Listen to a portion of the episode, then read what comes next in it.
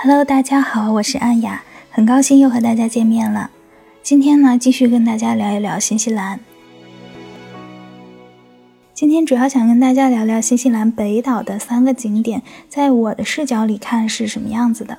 这三个景点分别是霍比特村，也就是马塔马塔，还有怀莫托萤火虫洞以及地热公园。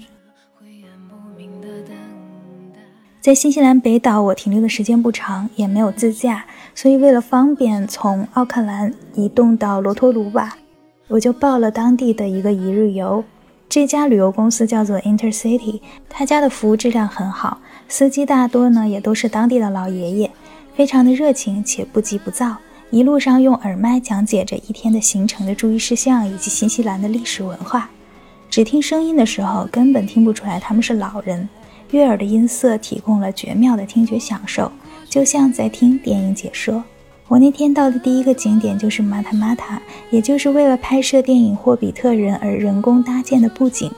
所以，相比鬼斧神工的自然景观，这里是唯一能用相机较为真实的记录的场景，因为颜色非常的鲜艳，很适合拍照。电影迷应该非常喜欢这里，每个小屋子都能在电影里找到相应的镜头。景区里为所有的游客分好了进入景区的向导和进入景区的时间，尽最大努力维持景区秩序。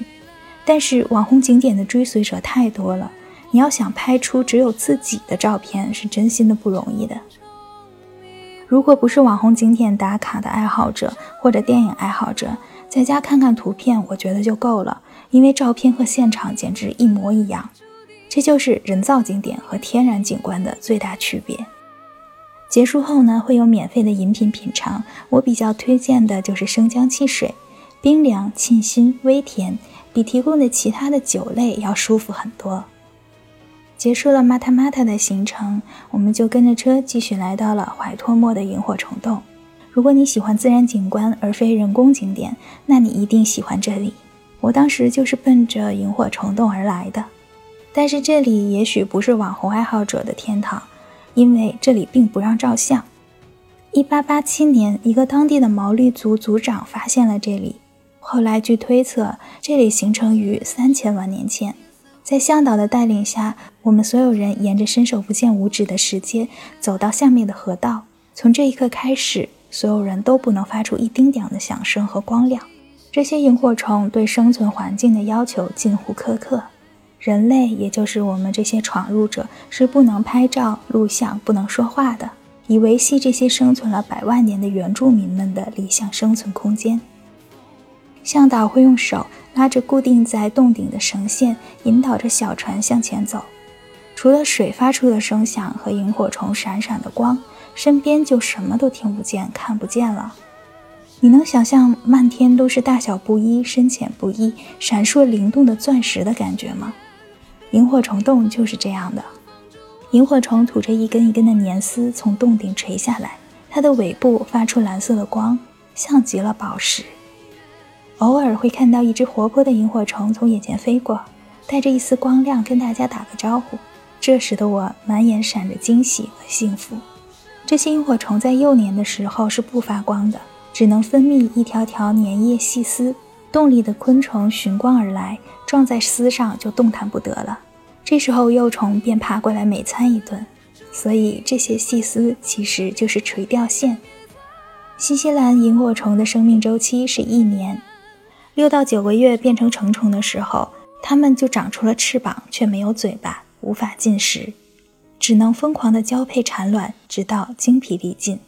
两三天后。成虫们会用尽最后一丝力量撞向幼虫的丝网，舍身给自己的后代作为食物。带不走的风景是最为亮丽的，打包不了的美食是最美味的。我一直坚信这一点，所以这片不能拍照的景观是直击我心灵的上天恩赐的灿若繁星般的绝美风景。我从网上找到了几张摄影师拍的照片，我不知道他是怎么拍的，但是现场看的话，比这个照片震撼太多了。你可以在微信公众号搜索“严肃的扯”，找到我的这篇文章，里面就有这些照片。那我推荐的第三个景点呢，就是地热公园。它翻译成中文大概就是怀特塔普，英文是 W A I 杠 O 杠 T A P U。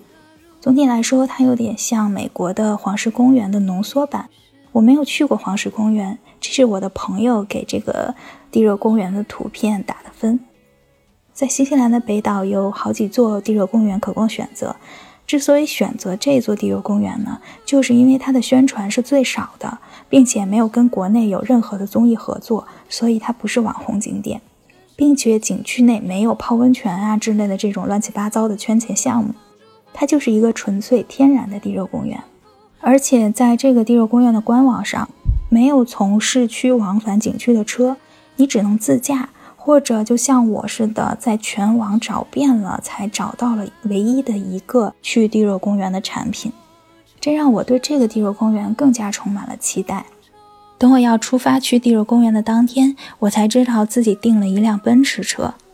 司机当天的心情非常好，他看时间尚早，先带我们绕了一段路，去了一个隐藏在路边森林里的湖。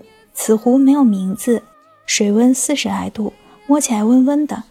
清晨的湖面飘着雾气，天气好的时候在里面泡个澡也是不错的享受。在地热公园里最有名的就是形成于七百年前的香槟池了。这个香槟池一定要在太阳升起来之后再来看，阳光洒在上面，异常的色彩缤纷。加之面积庞大，表面温度大约有七十四摄氏度，远看就像一锅煮熟了的高汤，呼呼冒烟，汹涌澎湃。近看可以看到橙色、绿色、白色、粉色分界线非常的清晰。